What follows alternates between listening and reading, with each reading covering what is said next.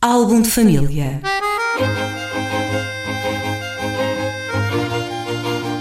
A origem e a evolução das famílias e dos seus sobrenomes.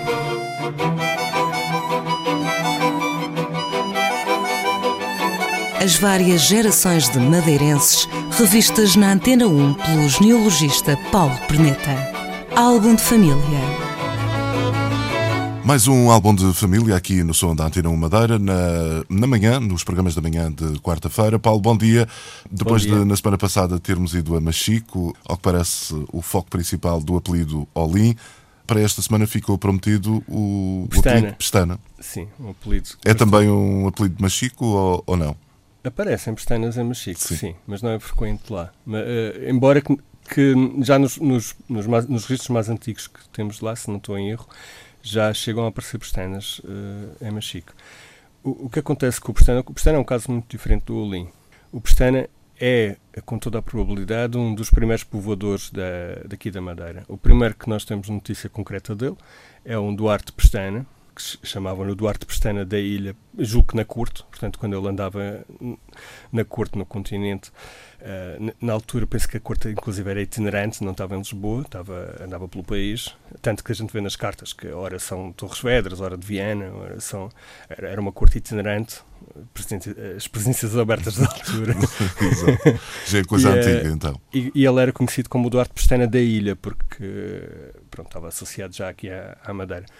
Uh, os nobiliários dão esse Duarte Pestana como tendo nascido de um Afonso Rodrigues Alardo, amo e armador mor de Dom Afonso V, e de Mícia, ou Messia, de Brito Pestana, ama do, da mãe de Dom Afonso V. Eu não sei se esta, se esta genealogia é correta, eu, eu não tenho ideia de ter conseguido comprovar isto. É possível que seja, que seja filho, filho destes, sim.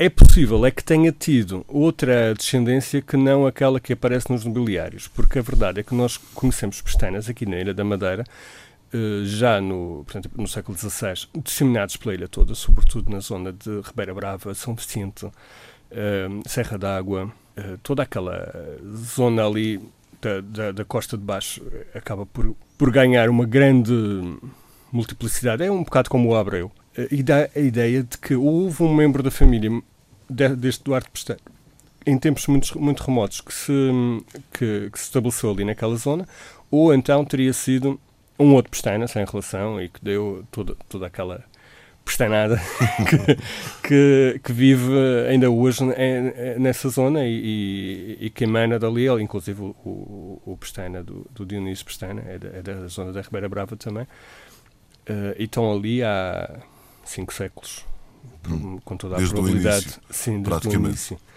E não, eu não descartaria a hipótese de, de, de, estar relacionado com este pestana, embora realmente não exista nada que, que consiga comprovar documentalmente essa relação.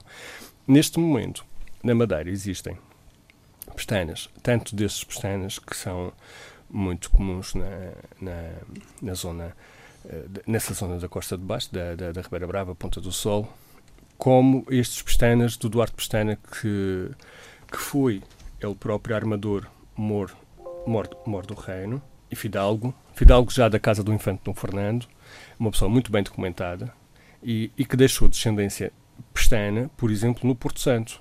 Os pestanas do Porto Santo, aqueles Lumelino de Pestana, Pestana de Vasconcelos, um, os pestanas que vêm do Porto Santo são todos pestanas com uma origem documentada deste Duarte Pestana. Portanto, com origem nobre. Sim, eu não diria que os outros não, também pode ser que tenham origem nobre, mas esse a gente não consegue chegar lá.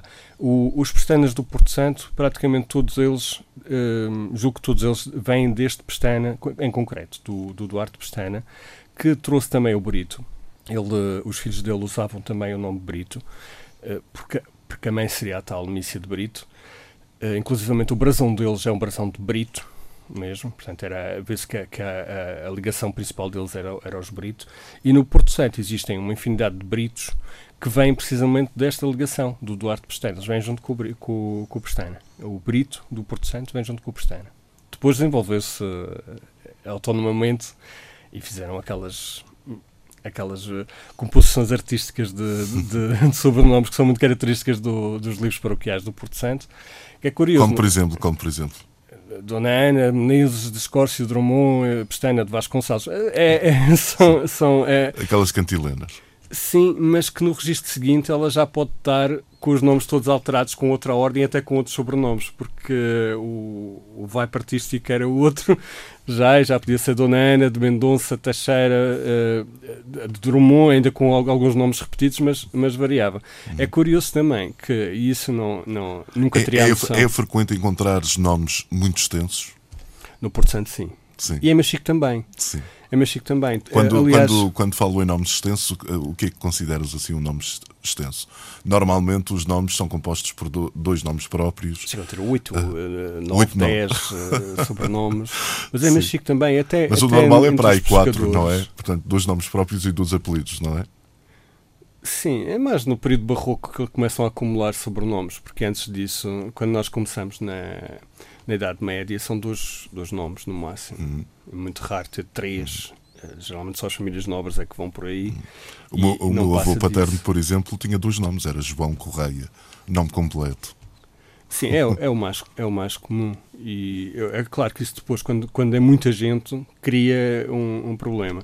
E isso aconteceu, é, curiosamente, aconteceu no Porto Santo com as famílias nobres.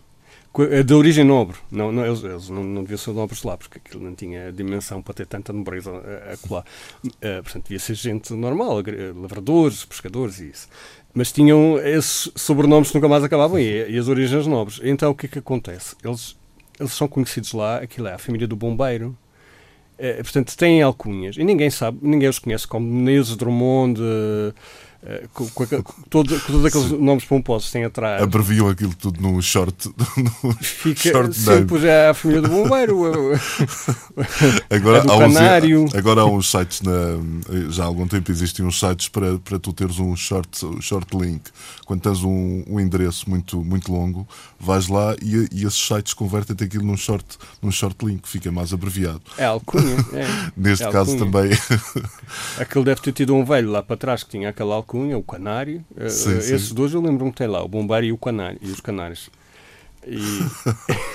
Por esta semana, penso que estamos conversados. Paulo Perneta, trouxeste o nome Pestana, o nome pode dizer-se vulgar aqui, eh, não, não é difícil encontrar vulgar, alguém. alguém não, vulgar, vulgar no é, sentido... é, mas é, é um nome bastante frequente. Frequente, sim. pronto, é era por aí. frequente e é, e é característico dessa zona de Ribeira Brava, São Vicente. Quase sim. toda a gente chamada Pestana aqui vai lá dar, exceto os que vêm do Porto Santo, que realmente. São os tais nobres. Paulo Perneta, eh, até para a semana, cá estaremos novamente eh, na próxima quarta-feira. Bom dia.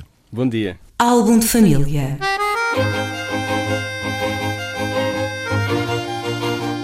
A origem e a evolução das famílias e dos seus sobrenomes.